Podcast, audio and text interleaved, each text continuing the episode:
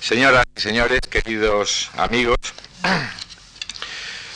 el curso que hoy comienza es un curso un poco especial. No es que no tenga precedentes en esta casa, pero eh, lo normal es que estos cursos de cuatro lecciones en dos semanas consecutivas sean ofrecidos por eh, eruditos eh, especializados normalmente en alguna de las múltiples parcelas del árbol luliano de, los saberes, si me permiten la, expresión casi tan anticuada como el mismo árbol. Los creadores, los pintores, los músicos, los artistas en general, los eh, escritores de invención, eh, suelen ser poco dados a la reflexión pública sobre su propio arte, sobre, sobre su oficio. No sé si se han fijado ustedes en el título curioso de una escultura de Mateo Inurria en, en el Museo de la Academia de Bellas Artes de San Fernando, aquí en Madrid. Eh, parece ser que obligado por el reglamento a leer su discurso, un discurso de ingreso, pues efectivamente leyó unas escuálidas cuartillas, pero lo que ofreció a los académicos fue uno de sus, una de sus piedras, uno de sus una de sus esculturas a la, que tituló eh, Mi discurso. Ese era el discurso, o ese suele ser el discurso de los creadores, su propia obra de creación. Hoy tenemos con nosotros a uno de ellos, y no por joven, menos acreditado, Antonio Muñoz Molina, acreditado doblemente, diría yo, y ese es otro de los insultos eh, eh, que añade a su ya extenso currículum, a su edad y a su maestría, porque Muñoz Molina gusta tanto o más a la crítica eh, y a sus que a sus lectores, fenómeno que no suele ser tan corriente como, como se suele creer. Antonio Muñoz Molina nació en Úbeda, en la provincia de Jaén, en enero de 1956 Cursó estudios de periodismo en Madrid, es licenciado en Historia del Arte por la Universidad de Granada, ciudad en la que reside desde 1974. Eh, fruto de sus colaboraciones periodísticas en la prensa granadina son sus dos primeros libros publicados, El Robinson Urbano, 1984, y Diario del Nautilus, 1985, en donde se recogían estos artículos. En 1986 publica su primera novela, Beatus Ille, por la que recibió el premio Ícaro para nuevos valores en el campo de la cultura y con la que obtuvo las primeras críticas eh, favorables que descubrían en él a uno de los eh, más sólidos integrantes de la joven narrativa española. El reconocimiento crítico y de lectores vendría con su segunda novela, El invierno en Lisboa, que es de 1987 y por la que obtendría el premio de la crítica, galardón que como ustedes saben no es mm, remunerado o no lleva remuneración, pero que es uno de los eh, más prestigiosos que se conceden en este país, otorgado por la Asociación de Críticos Literarios. Y también con esta novela ganó el Premio Nacional de Literatura eh, que otorga el Ministerio de Cultura. Al año siguiente, en 1989, publica lo que es por ahora su última novela, Beltenebros. Y las dos, como quizá han podido leer en la prensa estos días, están siendo o han sido ya eh, llevadas al cine. Es también autor de un libro de relatos, Otras vidas, y está a punto de publicar un ensayo histórico novelesco sobre la ciudad de Córdoba.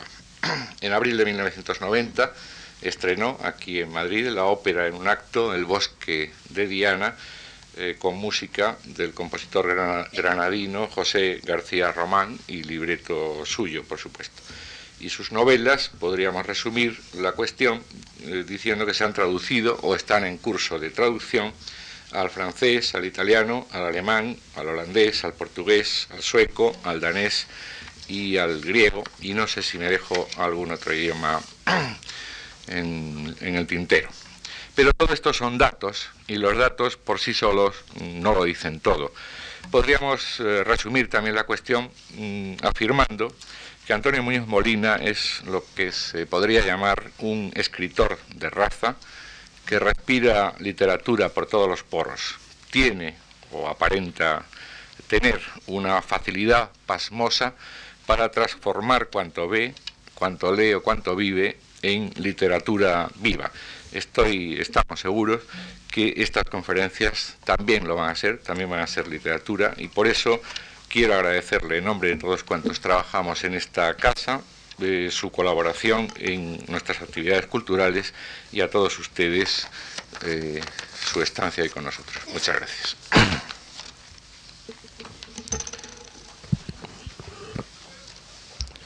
Bueno, en primer lugar, buenas tardes. Quiero dar las gracias al profesor Gallego y a esta institución por, la hospitalidad que, me brinda.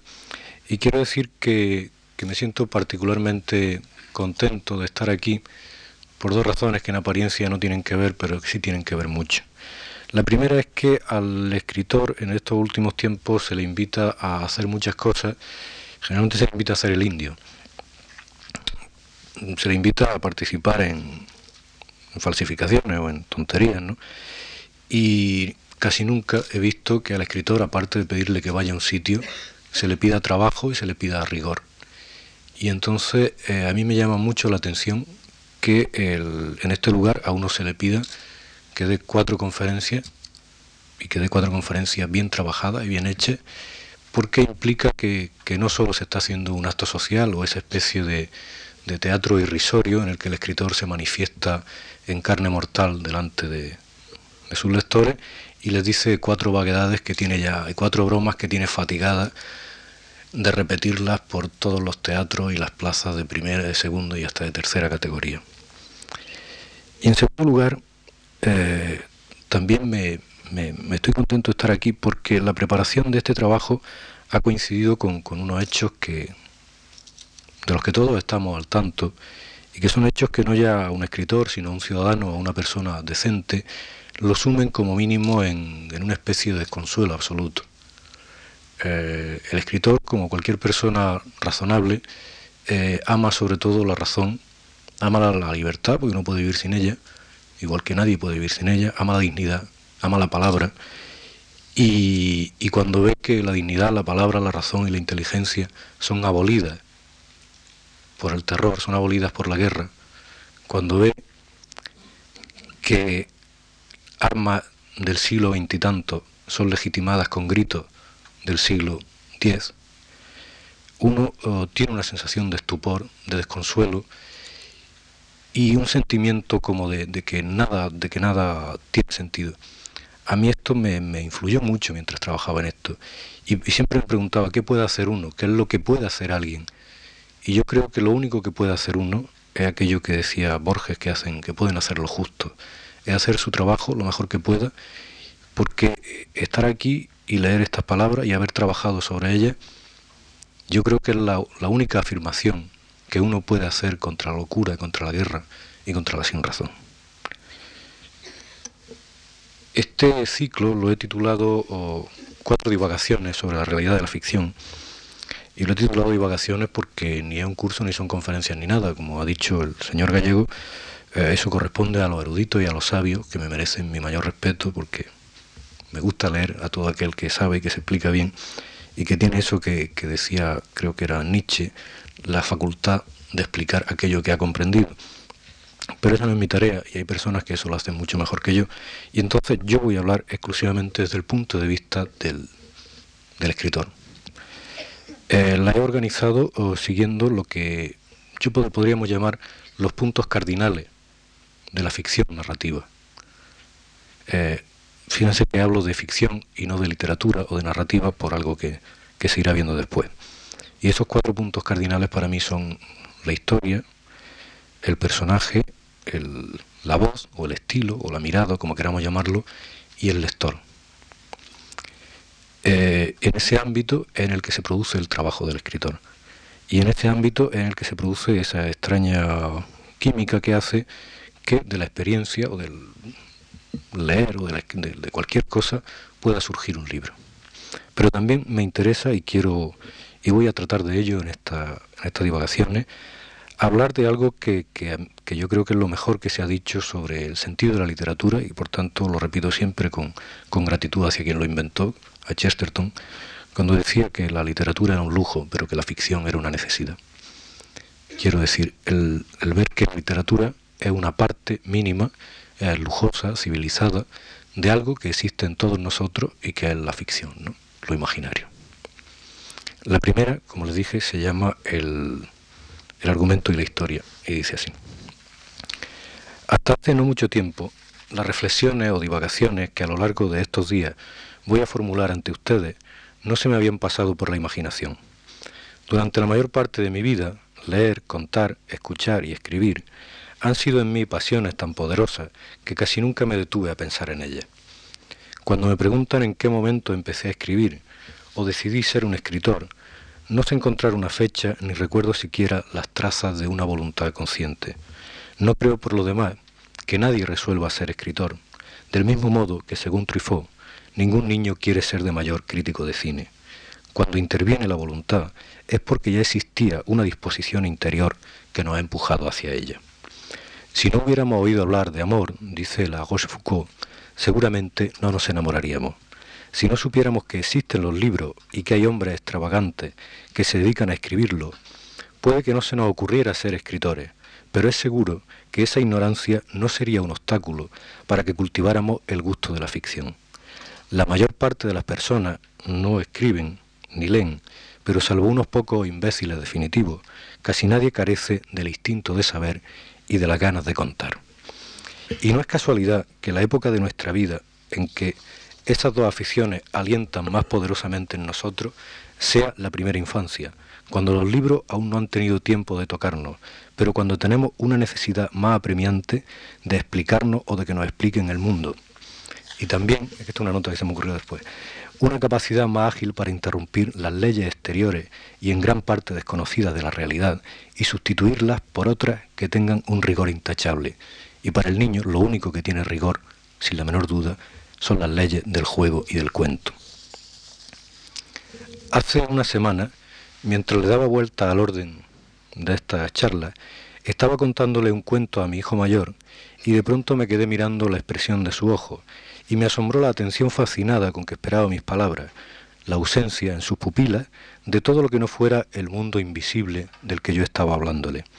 Comprendí con emoción y un poco de alarma que en esa mirada está, estaba la clave no sólo de lo que yo quiero contarle a ustedes estos días, sino de una parte de mi vida y de mi propio destino, así como del de esa legión oculta de lectores, de inventores y de oyentes de historia que justifican el trabajo del escritor y le dan esa dimensión enigmática a la que el tiempo afortunadamente no me ha acostumbrado. Como ese niño, como cualquier lector pasional, yo me eduqué oyendo contar historias a mis mayores, y amé y amo tanto ese oficio, y me bastaba de tal modo que nunca tuve tiempo ni gana de reflexionar sobre él. Quería tan solo que me contaran buenas historias, quería contarlas yo mismo. Como el novelista apócrifo Jacinto Solana, yo me decía que no importa que una historia sea verdad o mentira, sino que uno sepa contarla. Pero hubo un momento, no muy antiguo en mi vida, en que me di cuenta de que esa pasión, de que en esa pasión podía esconderse un veneno, y empecé a recelar parcialmente de ella. Había amado y exaltado siempre la imaginación, pero de pronto no estuve seguro de que mi incondicionalidad fuera del todo legítima. Como un enamorado que empieza a intuir el desengaño, advertía que en mi, en mi obsesión había algo de tóxico. Había leído y escrito libros, escuchado y contado e imaginado historias, como si ellas me bastaran, como si su sola existencia fuera beneficiosa, pero empecé a advertir sus efectos secundarios y a sospechar que no siempre me habían hecho bien.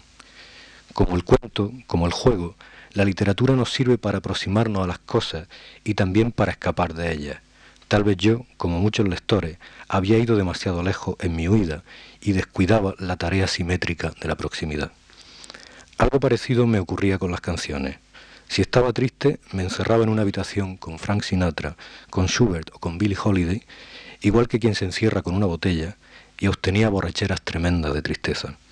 Hubo una tarde en que me quité de Billie Holiday, como un bronquítico abandona el tabaco, sintiendo que me hacía mal, que esa belleza y esa amargura eran en cierto modo dañinas, porque si me explicaban y, compartían mi dolor, también me llevaban a la autocomplacencia, a la autocompasión. Y después de haber amado tanto los libros y de haberlos preferido en secreto a la vida, empecé a preguntarme por qué algunos pueden ahondar la tristeza y por qué otros nos sientan como un reconstituyente, por qué algunas veces la imaginación puede ser tan peligrosa como una droga.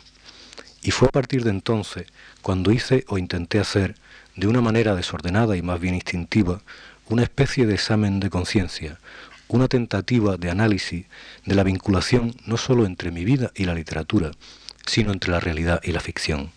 En qué medida y por qué lo real puede importarnos menos que lo imaginario.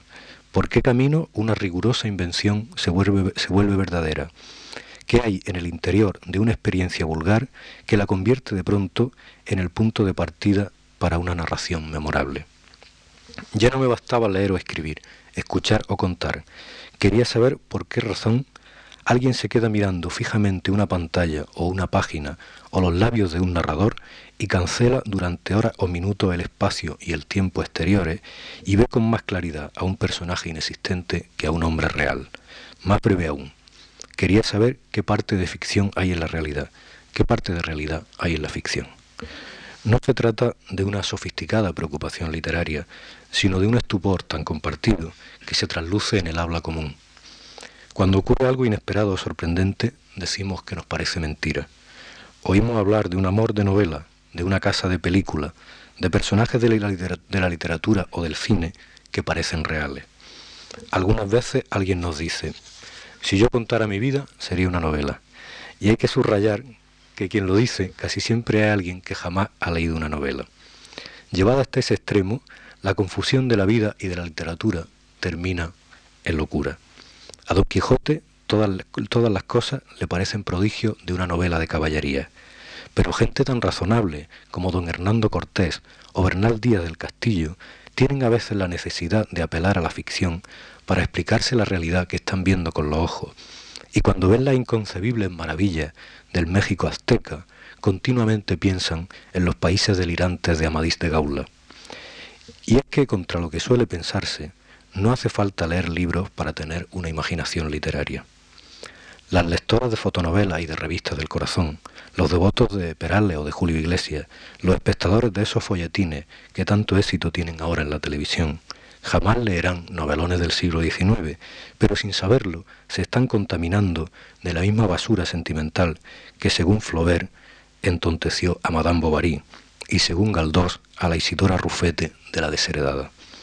Si uno se para pensarlo, una parte muy considerable de las novelas, y algunas de las mejores, trata de la influencia de las novelas en la vida de sus lectores. Algunos de ellos, cuando se encuentran ante un escritor, lo primero que hacen es preguntarle qué parte de verdad hay en sus libros, en qué se parece el novelista a los héroes de sus novelas, de dónde procede cierta historia que se relata en alguna de ellas. En esa pregunta hay una parte de fascinación y otra de recelo. Si lo que se ha contado en la novela tiene algo de verdad, Quien lo ha escrito adquiere, paradójicamente, una dimensión imaginaria. Si el libro y su autor no tienen nada que ver entre sí, el libro tal vez sea una pura mentira y quien lo ha escrito un impostor. Hace años, un tío mío, hombre práctico y triunfante en los negocios, me pedía que le recomendara libros para su hijo, pero me hacía siempre la siguiente advertencia, por favor, que no sean novelas, porque yo quiero que aprendan cosas de verdad. Curiosamente, estas personas que desconfían tanto de la, historia imaginaria son las más proclives a embobarse con la forma más degradada de la ficción, y por no haberse creído la aventura de Don Quijote o del Capitán Nemo, acaban tragándose no solo los disparates de Rambo, sino los de los locutores de la televisión. Tal vez el motivo de esta extrema vulnerabilidad sea que la mejor literatura a diferencia del folletín y del pastiche, no solo nos enseña a mirar con ojos más atentos hacia la realidad, sino también hacia la propia ficción. Cuando uno escribía versos en su adolescencia y se negaba a leer para no ser influido, lo que le ocurría fatalmente era que solo recibía influencias perniciosas.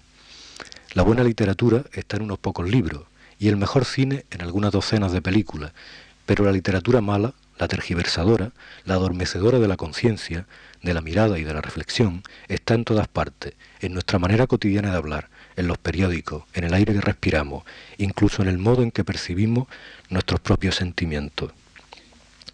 Es una droga que nos vuelve ligeramente idiota sin que nos demos cuenta, una pantalla de bruma que rodea todas las cosas de opacidad. Pero algo más adelante habrá mejor ocasión de continuar la búsqueda por este camino. Ahora quisiera detenerme en la posible verdad de las historias que la literatura nos cuenta y en el modo en que nos hace sentir que merecen ser conocidas. La pregunta del lector fascinado y receloso que desea saber en qué medida el novelista ha vivido los hechos que cuenta y en qué se parece a los protagonistas de sus libros tiene mucho que ver con la posición del novelista principiante. Ambos creen en el fondo que la legitimidad de la literatura reside en su parecido con lo real y como el poeta adolescente creen que el escritor ha de ser, sobre todo, sincero. Desconfían, pues, de los artificios, de la influencia, de la tradición. A los 15 o 16 años, uno escribía poemas fervorosos en los que contaba con sinceridad absoluta una experiencia íntima y desesperadamente singular.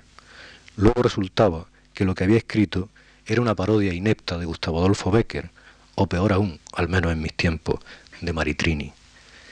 El afán de la realidad producía un invariable efecto de inverosimilitud. A una edad un poco más tardía, el joven escritor, ya poeta dimitido, tantea la novela y de nuevo decide, con sinceridad incorregible, que ha de contar algunos hechos excepcionales de su vida, pero maquillándolos, porque para algo es novelista, con variaciones menores que no falsificarán la realidad de su narración. Cambia los nombres de las personas reales que le sirvieron de modelo, varía fechas, sitúa la acción en una vaga ciudad que sin embargo es la suya. Y otra vez se repite la desalentadora paradoja. La narración renquea, lo verdadero se ha vuelto inverosímil, los personajes, tan reales, son lánguidamente literarios y hablan como personajes de libro. Y así resulta que esa novela, que a esa novela tan apasionada y trabajosamente escrita, tan fatalmente condenada a permanecer en el cajón del desaliento o a dar tumbo sin esperanza por la secretaría de los concursos, le ha ocurrido lo que decía Borges de una película, que su falta de realidad es tan desesperante como su falta de irrealidad. Puede que el aprendizaje más severo y difícil del novelista sea ese, el modo de manipular la experiencia para convertirla en ficción, o dicho en términos aristotélicos, de hacer forma la materia. Se trata de un arte tan ilimitado y tan difícil que nadie que se consagre a él con honestidad dejará nunca de ser un aprendiz. Y tiene tanto que ver con la propia vida y con la posición y la actitud de uno mismo en el mundo, que es mucho más que un aprendizaje técnico.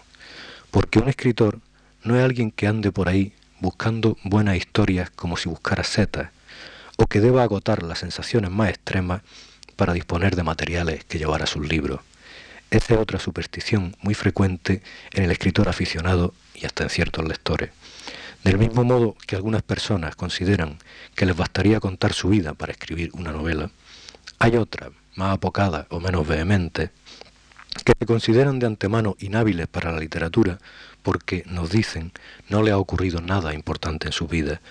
Son las mismas que se interesan por la biografía del escritor, que sospechan con admiración y algo de envidia, tumultuosa y bohemia, por culpa del romanticismo y sobre todo de Lord Byron, y que se llevan una penosa decepción cuando descubren que el autor de esa novela que la deslumbró lleva una vida casi tan sedentaria como un empleado de correo. Claro que hay que tener cuidado con esos empleados modélicos. Acuérdense del aduanero Rousseau, del oficinista Frank Kafka, del escribiente Cavafi, o por no irnos tan lejos, del impecable funcionario de obras públicas Juan García Hortelano. Pero estos lectores han oído decir que una novela es un espejo a lo largo de un camino. También debieran tener presente el matiz añadido por Proust a esa célebre comparación de Stendhal, que no importa tanto el espectáculo que repite el espejo como la intensidad con que lo muestra. De aquí deducimos una enseñanza técnica que también es moral. Una enseñanza técnica decía que también es moral. En cualquier parte, en nuestra casa, en nuestra vida diaria, en el interior de cada uno de nosotros, existen historias que merecen ser contadas y pueden convertirse en una magnífica ficción. Pero para advertirlo es precisa una actitud que no es tanto un arma o un instinto del novelista como de cualquiera que viva con un interés apasionado por la experiencia del mundo. En el origen del acto de escribir está el gusto de mirar y aprender y la convicción de que las cosas y los seres merecen existir. Un sentimiento de respeto y a la vez de gratitud.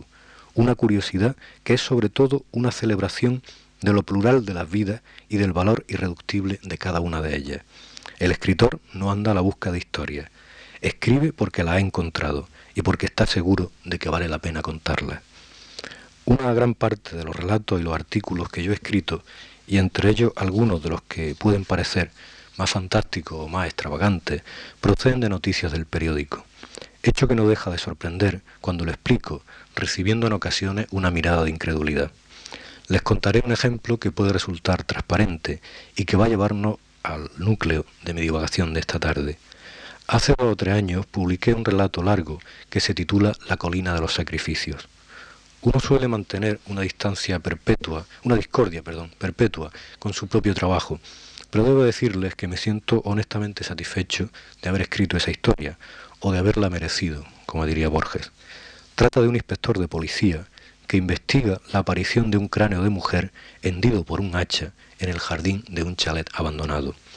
El inspector encuentra al último inquilino del chalet y éste se apresura a confesarse culpable de haber asesinado a su esposa 15 años atrás. Pero unas semanas después, cuando el cráneo es analizado con un microscopio electrónico, se descubre que la mujer a quien perteneció había sido ejecutada hace 15 siglos, porque el lugar donde estaba el chalet había sido en la antigüedad un santuario donde se celebraban sacrificios humanos. Quien conozca más o menos mis libros imaginará enseguida que esa es la clase de historia que a mí me corresponde inventar. Un enigma, en cierto modo, policíaco, un personaje solitario y algo culpable, una sorpresa final, una simetría entre los hechos del presente y del pasado lejano. Solo que yo no he inventado ninguna de las peripecias esenciales de ese relato. La historia ocurrió de verdad en el sur de Inglaterra, y aquel hombre siguió sosteniendo que él había matado a su mujer, y volvió a comprobarse que ese cráneo pertenecía a una mujer del siglo V. Y todo esto se publicó en los periódicos españoles en diciembre de 1983. Pero parece que solo yo lo leí. Vuelvo de nuevo al espejo de Proust, que es sobre todo una pupila particularmente atenta, y me acuerdo de algunos ilustres héroes de la literatura que son maestros en el oficio de mirar. Justo Navarro dice, y tiene toda la razón, que el novelista se parece al detective privado ve más que otro porque mira con más atención. Y el mayor éxito del detective Dupin no es el descubrimiento de que el autor de los crímenes de la calle Morgue era un imprevisible y desaforado gorila, sino el hallazgo de la carta robada, que para que nadie la encontrara había sido puesta delante de los ojos de todos, introducida en el marco de un cuadro, no en un sótano ni en un cofre en el fondo del mar, sino en un salón comedor. El relato que le he contado es consecuencia de la atención, pero se trataba de una atención, me doy cuenta, ya en parte literaria, la lectura del periódico. Ahora avanzaré un grado más o daré, para nombrar a otro insigne maestro, una nueva vuelta de tuerca. Mi próximo ejemplo trata de una historia basada en la observación de la realidad y en el estupor de descubrir que no basta la mirada, porque las cosas casi nunca son como parecen, y según dice un amigo mío, la evidencia engañan. Y antes de continuar, he de advertirle que si le hablo de relatos escritos por mí, lo hago exclusivamente porque sólo acerca de ellos poseo la suficiente información como para analizar el modo en que una experiencia común se transmuta en ficción. El título de este relato es La poseída y no tiene más de 10 páginas. Un funcionario que desayuna todas las mañanas a la misma hora y en el mismo café observa a una chica muy joven que está esperando a alguien en una mesa y que tiene cara de dormir mal, dormir mal. Al cabo de un rato entra un hombre mucho mayor que ella y la chica le sonríe y se marcha con él. Cada día, este funcionario, durante la media hora de su desayuno, ve repetirse la espera y el encuentro. Desea a la muchacha y envidia al hombre que va a buscarla, porque está convencido de que la ansiedad de ella es consecuencia del amor. Un día el tipo no llega y la chica parece estar desesperada. El funcionario, celoso del otro, añade la rabia y la indignación a la envidia. La chica va a los lavabos y tarda mucho en salir. El funcionario, cuyos minutos de desayuno se están acabando, se atreve a ir en busca suya, imaginando que se habrá encerrado en el retrete para llorar su desengaño por el abandono de su amante. Empuja la puerta del lavabo de mujeres y la muchacha está tirada en el suelo, con una goma anudada en el antebrazo y una aguja hipodérmica hincada en una vena. Al marcharse, despavorido, este hombre pisa un objeto de plástico y deja tras él una huella de sangre. El lector, a diferencia tal vez del protagonista de la historia, que tiende a, la imbecilidad, descubre entonces que la chica es adicta a la heroína y que el hombre no era su amante, sino el que la proveía de ella. Los indicios que fueron dándose desde el principio cambian de sentido en las últimas líneas y hasta el título significa ahora otra cosa completamente distinta. El proceso de la invención fue el siguiente. Yo, que siempre voy mirando a la gente por la calle y preguntándome cómo serán sus vidas, vi una vez a una chica de unos 15 o 16 años, muy pálida pero muy atractiva, que andaba con un hombre mucho mayor, no exactamente a su lado, sino apartándose un poco, mirándolo de soslayo, pero con una intensidad peculiar. Vivo en una ciudad pequeña, donde las caras de los desconocidos se repiten.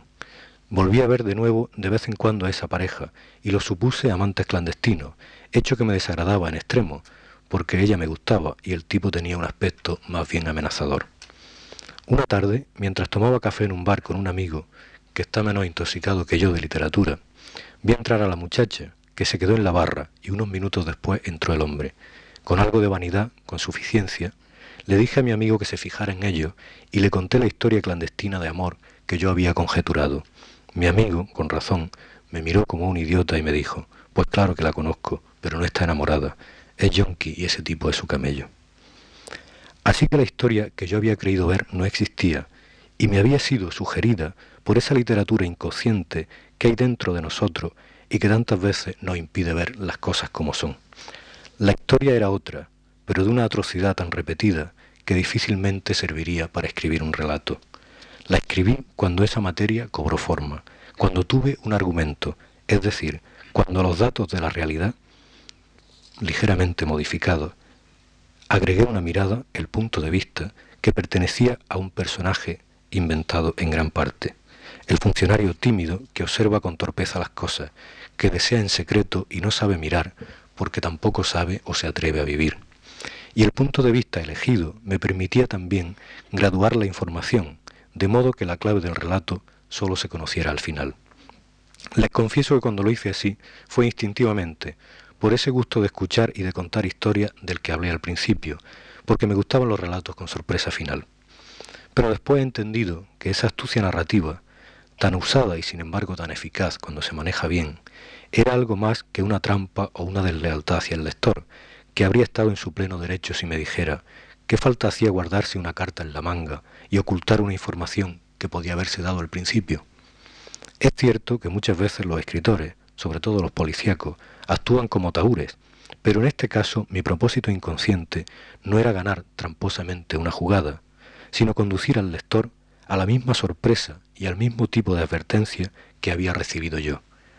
No basta ver, porque con frecuencia solo vemos lo que nos dicta la imaginación. Hay que saber mirar. Y el relato se mantiene hasta el final en un malentendido, porque eso es lo que nos ocurre casi siempre, especialmente a los que padecemos la dolencia no de la literatura, que es un síntoma, sino de la imaginación. Un relato o una novela mantienen con la experiencia de la que han nacido una semejanza a veces tan extraña como la de los sueños con la realidad diurna, y el proceso por el que nacen es en gran parte tan involuntario como el que da lugar a los sueños. Antes hablé del primer paso, la atención, pero esta no se mantiene siempre igual y discrimina y selecciona de manera continua y según motivos tan desconocidos muchas veces para el que escribe como para el que sueña, obedeciendo a una jerarquía que suele desconcertar la conciencia. El punto de partida de un sueño, como el de un relato, puede ser infinitamente trivial, pero en esa trivialidad está contenida la poderosa semilla de algo que pugna por existir y exige palabras para revelársenos. De ahí que no se escriba sobre lo que se quiere, sino sobre lo que se puede, y que seamos tan incapaces con frecuencia de escribir sobre lo que más nos conmueve y nos apasionemos en cambio por una historia tan marginal a nuestra vida como las dos que yo le he referido, y que al contarlas aparezcan en ellas datos o personajes imprevistos que han surgido de otro ámbito de la realidad muy lejano a ella. Si escribir es primero el arte de mirar y luego de seleccionar, en su tercer paso, el definitivo, es un arte combinatorio, lo cual nos conduce de nuevo a la semejanza con los sueños, donde lo que más choca no son las imágenes que vemos, sino el modo inexplicable en que lo posible y lo imposible, lo cómico y lo atroz, lo vivo y los muertos se relacionan entre sí con toda naturalidad. En los sueños, la selección y la combinación, que nos parecen anárquicas, están regidas por un propósito oculto que según los adivinos y los psicoanalistas puede ser dilucidado hasta convertirlo en una explicación. En las mejores narraciones, los propósitos voluntarios de quien la ha escrito suelen ser menos sugerentes que los efectos y la resonancia que el lector encuentra en ellas, y a veces son definitivamente erróneas, pero eso carece de importancia, porque el talento es más poderoso que el cálculo y porque la técnica nunca es tan eficaz como cuando obedece a ciegas, que es como tiene que obedecer. La experiencia me dice que las mejores historias que he inventado han venido a mí y han ido construyéndose como si fuera otro el que me las dictaba, como si fueran tramándose por sí mismas, atrayéndose como imanes distantes, combinándose no gracias a la intervención de un proyecto voluntario, el de inventar un, argumento, sino en virtud de correspondencia en gran parte misteriosa, que unen lo que parecía diverso y dan un brillo perentorio de verdad a una fábula cuyo origen exacto me es desconocido. Y quiero insistir en esa palabra, porque una fábula es una historia en la que se contiene al mismo tiempo una explicación de la realidad y una interrogación sobre ella, que nos exige distancia y ensimismamiento para disfrutar de su trama y proximidad a las cosas para aprender de ellas y sumarnos a ellas. Durante demasiado tiempo, a mí me sedujeron los argumentos ingeniosos, los relatos llenos de sorpresas y trampas, las argucias que buscan seducir al lector con la promesa de una solución que acaba siendo un fraude. No basta con saber contar una historia, es preciso construirla y contarla no sólo para mantener viva la atención de un ojo, sino también para que esa atención no convierta al oyente o al lector, y también al escritor, en un sonámbulo. La ficción narrativa, que procede del mito y de los cuentos infantiles, tiene, como ello, la tarea de explicar el orden del mundo y de ayudarnos a encontrar en él nuestra propia posición, y la cumple mediante el juego y el sueño, un juego en el que nos jugamos, sin melodrama, la vida, un sueño que nos provee de la lucidez que necesitaremos al despertar. Si no es un juego, pero de mano, si uno tiene la suerte y la paciencia necesaria para inventar una narración en la que vaya cristalizando lo mejor y lo más secreto de él mismo, empezará a descubrir recuerdos que no sabía que tuviera y se convertirá en el lector privilegiado de ese libro que está escribiéndose delante de su ojo, enredado en el sueño, en el cuento, en el juego. En el mito, el escritor oirá en silencio una voz que no es del todo la suya y recibirá la visita de hombres y mujeres que poco a, que poco, a poco adquieren nombres, rasgos, pasiones, costumbres y destinos. Pero la realidad de estos fantasmas es tan complicada que habrá que reservarle entera la divagación de mañana. Muchas gracias.